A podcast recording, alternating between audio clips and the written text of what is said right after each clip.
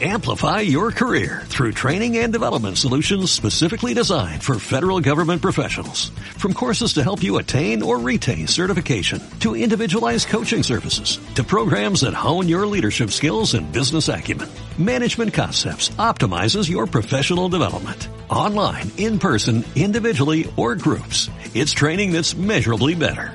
Learn more at managementconcepts.com. That's managementconcepts.com. Aldea Global. Desconstruyendo la agenda internacional.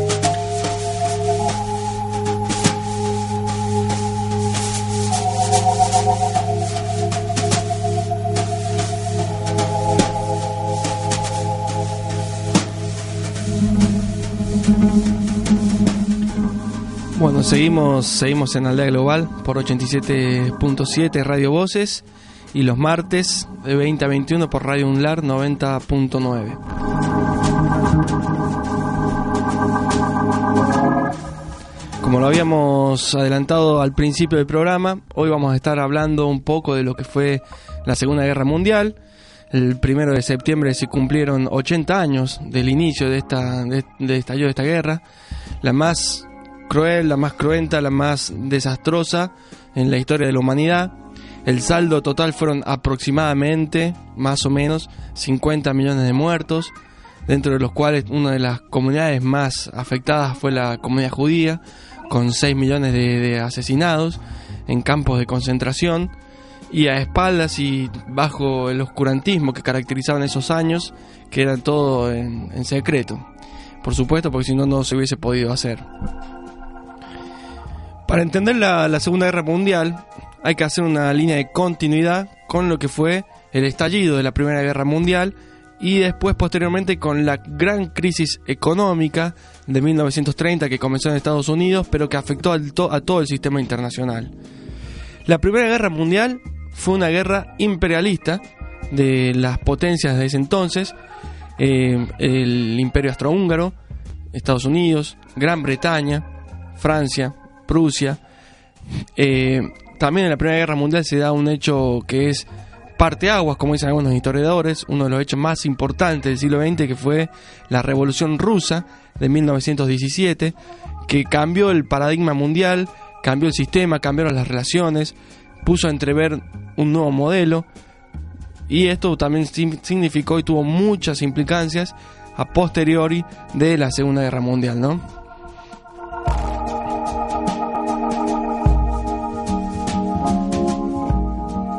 La gran relación que tiene la Segunda Guerra Mundial con la Primera Guerra Mundial tiene que ver con la famosa paz de los vencedores. Cuando finaliza esta gran, la primera gran conflagración de, de potencias a nivel mundial, uno de los máximos responsables, que fue señalado por las potencias vencedoras, fue Alemania, país al cual le hicieron pagar los mayores costos de la guerra. Al mismo tiempo sentó un gran precedente, la Primera Guerra Mundial, que fue la creación de la Sociedad de Naciones, el gran antecedente de la Organización de las Naciones Unidas. Esta Sociedad de Naciones pretendía ser eh, un organismo multilateral, un organismo internacional que evite nuevos enfrentamientos. Por supuesto, terminó fracasando ya que no pudo impedir la masacre de 1939 a 1945, principalmente el hecho más sobresaliente de la Sociedad de Naciones fue que uno de los principales impulsores fue Estados Unidos, que posteriormente el Congreso no ratificó la adhesión de este país a esta organización, por lo cual ya empezaba con, eh, con, el pie izquierdo. Posteriormente se produjo la salida de Alemania y luego de la Unión Soviética y finalmente quedó desintegrada y bueno, con todas las consecuencias que, que ya conocemos, ¿no?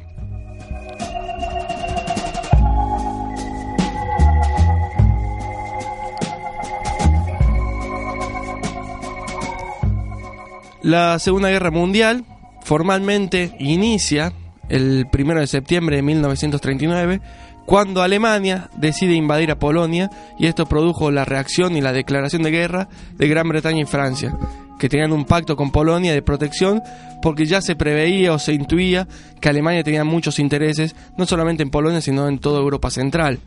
Uno de los principales ambiciones de Hitler era conformar un denominado espacio vital para toda Alemania y esto eh, implicaba abarcar toda Europa central, principalmente por la abundancia de recursos naturales que tenían estas tierras y que veían necesario para su desarrollo industrial, armamentístico y bélico.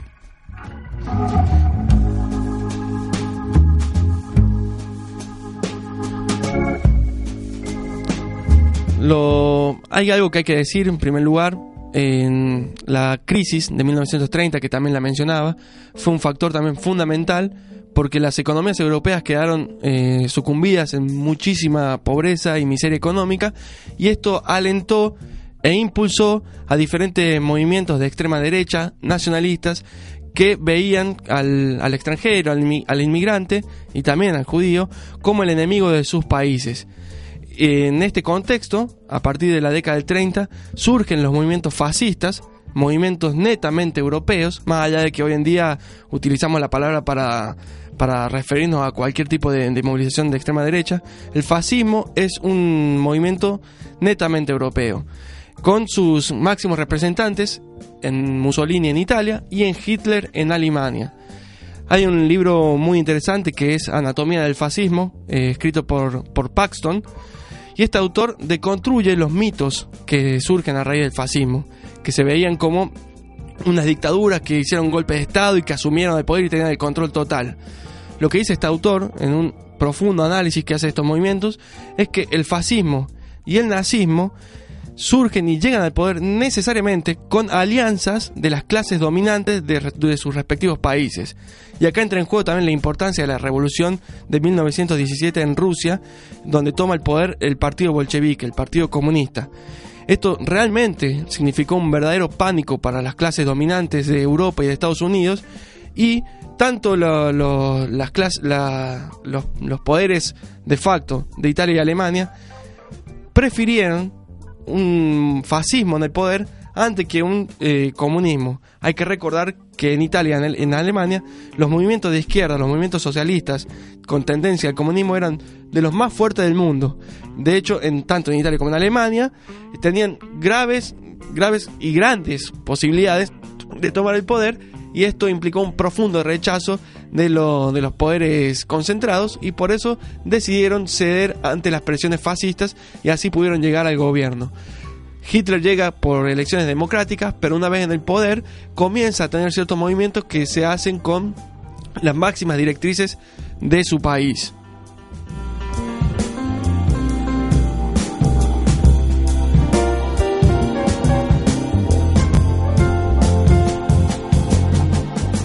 El objetivo principal que tenía Hitler a cargo del gobierno de Alemania era transformar el orden vital de Europa según principios de ideología racial con el núcleo en el antisemitismo. A partir de esta, de esta ideología y de esta pretensión, en 1932 y 1933 comienza el rearme masivo contradiciendo los principios que se habían establecido en la paz de 1919 y con lo que decía la Sociedad de Naciones, que ya dijimos quedó desintegrada.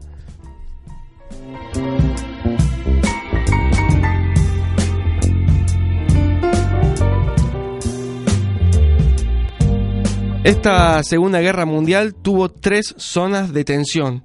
En primer lugar estuvo el Extremo Oriente, en donde Japón, que también fue un importante actor de la Segunda Guerra Mundial, se lanza a la conquista de Manchuria y demás territorios eh, del Asia para enriquecer a su imperio, también motivado por, por la necesidad de recursos naturales, y tenía como objetivo eh, y como enemigo a los Estados Unidos. La otra zona de tensión fue el Mediterráneo, en donde el protagonista fue Italia, con reivindicaciones de intereses y también de eh, reivindicaciones imperialistas. Por último estuvo Europa Central, con Alemania y su intencionalidad de crear un espacio vital.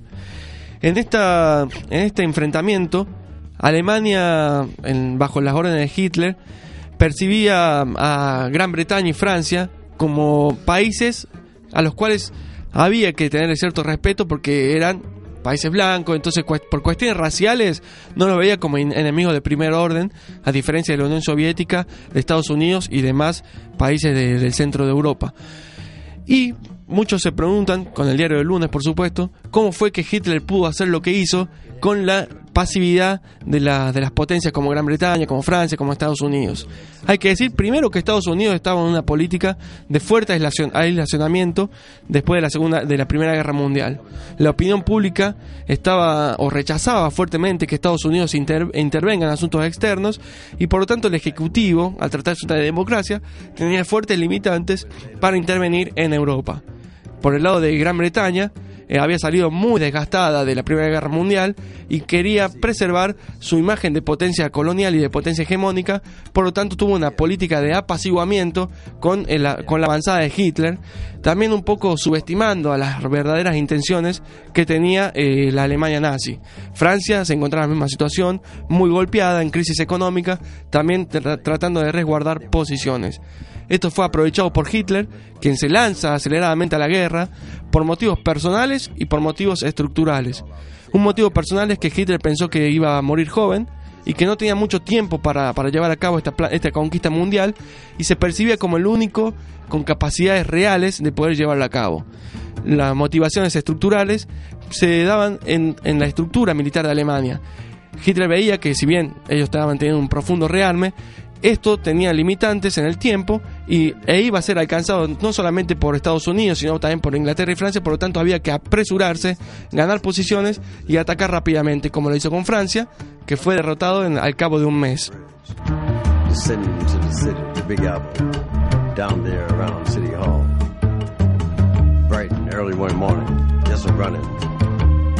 Un actor que fue fundamental en la Segunda Guerra Mundial fue la unión de las repúblicas socialistas soviéticas eh, bajo el mando de, Stalin. La Unión Soviética también era un enemigo natural de, Alemania, pero llegaron a hacer un pacto secreto por el cual se repartiría en Polonia y en algunos países de, Europa. A la Unión Soviética principalmente le interesaba Finlandia, Estonia, Letonia y Besarabia.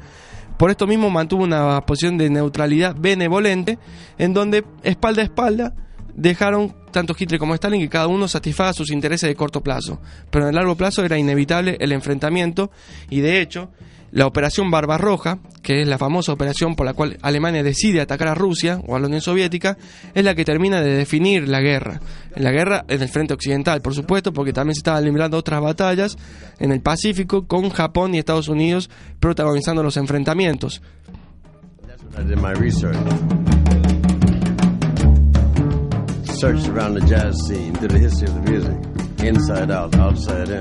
En 1942 entonces Alemania decide invadir la Unión Soviética y al principio los servicios secretos de, la KGB o los que respondían a la Unión Soviética habían alertado a Stalin de estos movimientos del ejército alemán, pero Stalin decidió no creerles porque pensaban que tenían infiltrados eh, de Gran Bretaña y Estados Unidos para que ataque antes a Alemania y así romper el pacto y llevar una, una, guerra con Hitler, que es lo que no quería. Sin embargo, cuando ya el ejército alemán había cruzado ya las fronteras del imperio soviético, se le, cae la, la, ficha, por decirlo mal y pronto, a Stalin y se dio cuenta de que era una verdadera amenaza y no una mentira como él creía. Y esto hizo que al principio el ejército rojo, el ejército de la Unión Soviética, tenga millones de muertes y eh, el temor real a que Alemania conquiste todo, toda la Unión Soviética.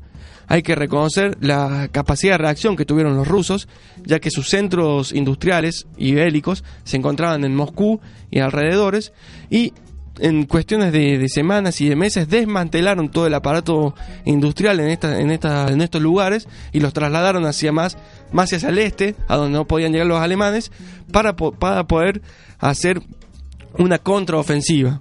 A raíz de esta avanzada alemana, hay, hay anécdotas de Stalin, que entró en depresión, se encerró en una casa, no salía de la habitación, el, el ejército rojo quedó acéfalo por, por, por un tiempo hasta que Stalin pudo volver en sí mismo, retomar la ofensiva y finalmente a partir de 1943 el equilibrio de poder se torna favorable a la Unión Soviética y por supuesto que hay que decirlo, el gran vencedor de la Segunda Guerra Mundial fue la Unión Soviética. Más allá de que el discurso o los mitos posteriores que surgen de esto hacen ver a Estados Unidos también como un actor importante, Estados Unidos no intervino directamente hasta que vio eh, la debilidad de Alemania y el desgaste de los soviéticos cuando decide eh, desembarcar sus tropas en Sicilia, en Italia.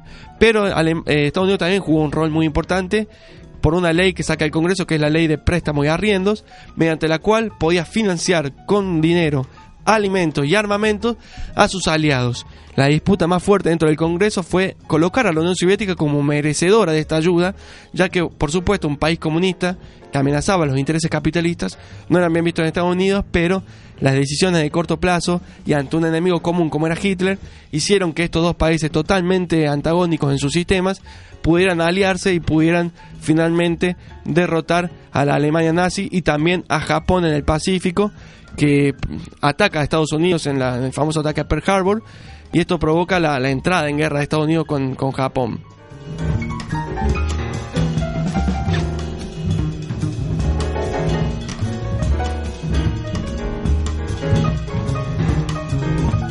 Hay, otro libro que también es muy recomendable para entender la Segunda Guerra Mundial, que es de Richard Overy, que se llama ¿Por qué ganaron los aliados? en donde explica que las potencias revisionistas, como se llamaban Alemania, Italia y Japón, que eran las que habían estado descontentas después de la paz de la Primera Guerra Mundial y que tenían reivindicaciones imperialistas, no actuaron como bloques, no actuaron como países verdaderamente aliados en contra de, sus, de los enemigos comunes que tenían, cada uno actuaba satisfaciendo sus propios intereses, con, con el egoísmo clásico que caracteriza a estos estados, y al tener, al tener eh, este tipo de movimientos, fragmentados y no alineados hicieron que en sus acciones particulares sean más fáciles de, vencer por sus enemigos que sí actuaron en bloque, estamos hablando de Estados Unidos, Gran Bretaña y después la Unión Soviética, que pudieron dejar esas diferencias de lado porque había una amenaza real y tangible que eran Japón y Alemania.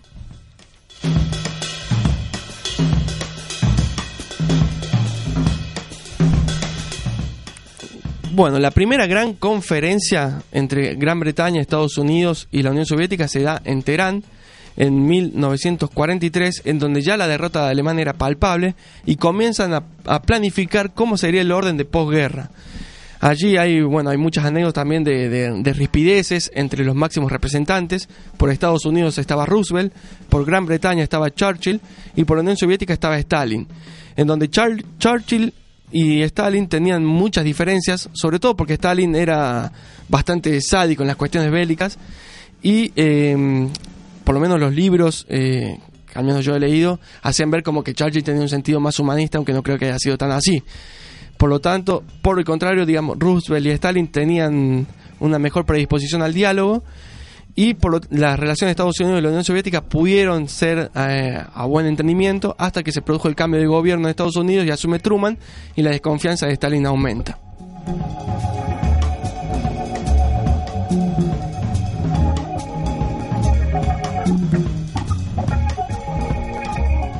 Bueno, una de las consecuencias más importantes que dejó la Segunda Guerra Mundial fue lo que se dio a conocer como la Guerra Fría, que fue la partición del mundo en dos bloques, dos bloques bien diferenciados. El bloque bajo la órbita de Estados Unidos, que era el bloque occidental o el bloque capitalista, y el bloque bajo la órbita soviética, que era el bloque comunista o el bloque oriental. Eh, esta, la Guerra Fría ya se podía percibir inmediatamente cuando Hitler es derrotado y el ejército rojo avanza sobre Berlín, lo mismo que las tropas de Estados Unidos. Alemania queda dividido en cuatro, un gobierno autónomo, por así decirlo, de Alemania, y después otros gobiernos que respondían a las órdenes de Estados Unidos, Gran Bretaña y Francia, y por el otro lado la Unión Soviética. Con respecto a la Guerra Fría, se materializa con la construcción del muro, el famoso muro de Berlín, que simboliza la división del mundo, y este muro fue construido principalmente por intereses soviéticos, porque querían impedir que la ayuda humanitaria y la ayuda de alimentos de Estados Unidos llegue hasta sus zonas de influencia y por lo tanto puedan perder posiciones.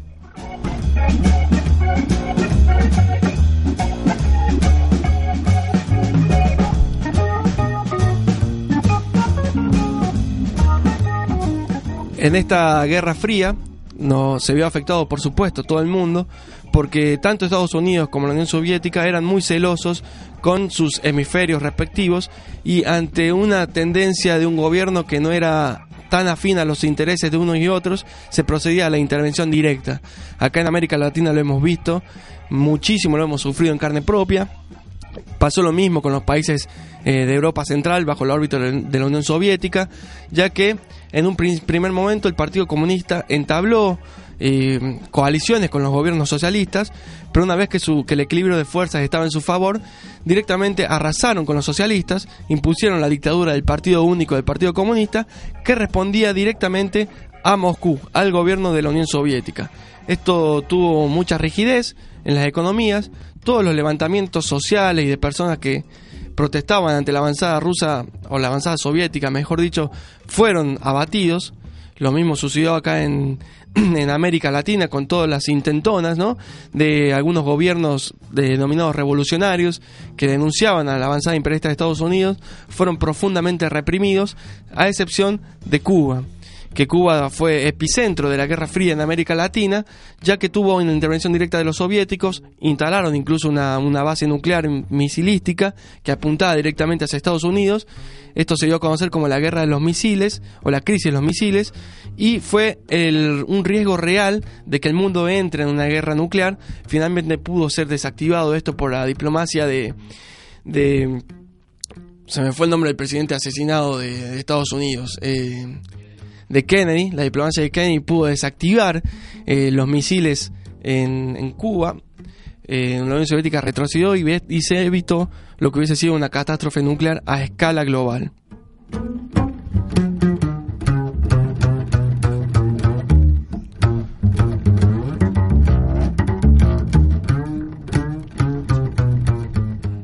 Finalmente, ya para ir cerrando, por supuesto que hablar de la Segunda Guerra Mundial queda corto en hacerlo en un bloque de, más de 20 minutos. Hay muchísima documentación bibliográfica, muchísimos documentales. Hay que decir que eh, primero hay que hay que dejar de lado a lo que a los sectores populares o a las clases trabajadoras tanto de Alemania como de Austria de Polonia donde se produjeron el, se produjo el genocidio judío y de otras razas ya que Em, no estaban sabiendo, no estaban al tanto de lo que sucedía en Alemania. Era un programa secreto que tenían las, los altos comandos del ejército nazi, en donde se daba, se daba a conocer como la solución final. A medida que Hitler se expandía por Europa, iba activando estas cámaras de concentración que después fueron llevándolos a los campos de exterminio. No era lo mismo un campo de concentración que un campo de exterminio. El campo de concentración se basó fundamentalmente en la explotación del pueblo judío principalmente para aprovecharse del trabajo esclavo. Los campos de exterminio fueron básicamente para ir eliminando sistemáticamente a esta comunidad ya que era percibida como el enemigo a derrotar atrás de todo.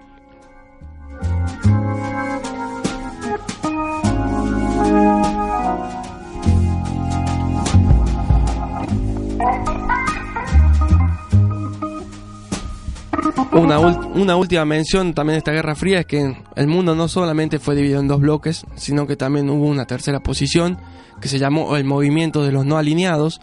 Un gran representante de esta, de esta ideología o de este movimiento fue en Argentina fue Juan Domingo Perón, que, no, él se decía que no era ni capitalista ni comunista, sino que era peronista en el sentido argentino del, posicionamiento. En Europa tuvo su máximo representante, que fue Yugoslavia, bajo el mando de, Milos de, Tito. El movimiento de los no alienados era un movimiento muy fuerte en donde no quería caer bajo la órbita comunista de la Unión Soviética en primer lugar y tampoco aceptaban las directrices de Estados Unidos. Esto fue importante, pero sin embargo no llegó a ser eh, tan significativo como el bloque capitalista y el bloque comunista.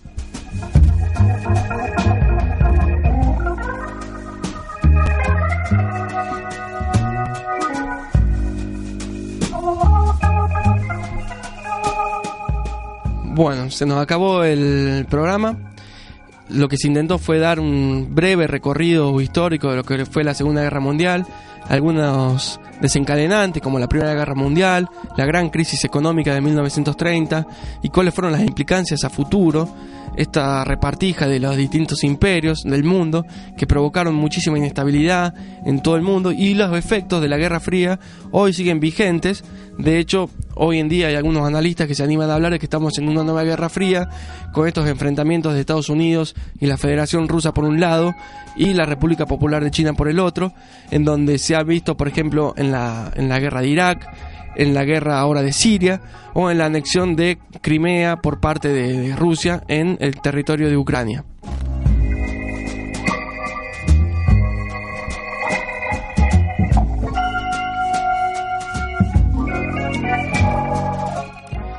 Bueno, nos vamos a ir despidiendo hasta el próximo lunes. Les voy a agradecer a Satélite Yago, nuestro querido operador, haciendo el aguante y monitoreando de que todo salga bien. Le voy a mandar un saludo especial, como siempre, a María, que siempre nos escucha, a un amigo Charlie, que me dejó un mensaje que quiero leerlo porque me parece muy interesante, porque dice, en lo personal, me parece que un genocidio más grande que la Segunda Guerra Mundial, sin minimizarla, fue la conquista de América. Lo cual, por supuesto, vamos a adherir a esa posición. Yo me quise referir a una matanza bélica eh, que significó la, la, Segunda Guerra Mundial con más de 50 millones de muertos. También un saludo para Mati y para Vicky, que nos vamos a encontrar seguramente ya el próximo lunes. Y bueno, eh, sin nada más que decir, muchas gracias a todos los que nos han escuchado.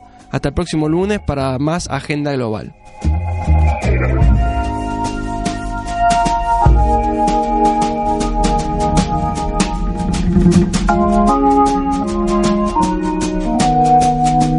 Aldea Global. Desconstruyendo la agenda internacional. Amplify your career through training and development solutions specifically designed for federal government professionals. From courses to help you attain or retain certification, to individualized coaching services, to programs that hone your leadership skills and business acumen, Management Concepts optimizes your professional development. Online, in person, individually, or groups. It's training that's measurably better. Learn more at managementconcepts.com. That's managementconcepts.com.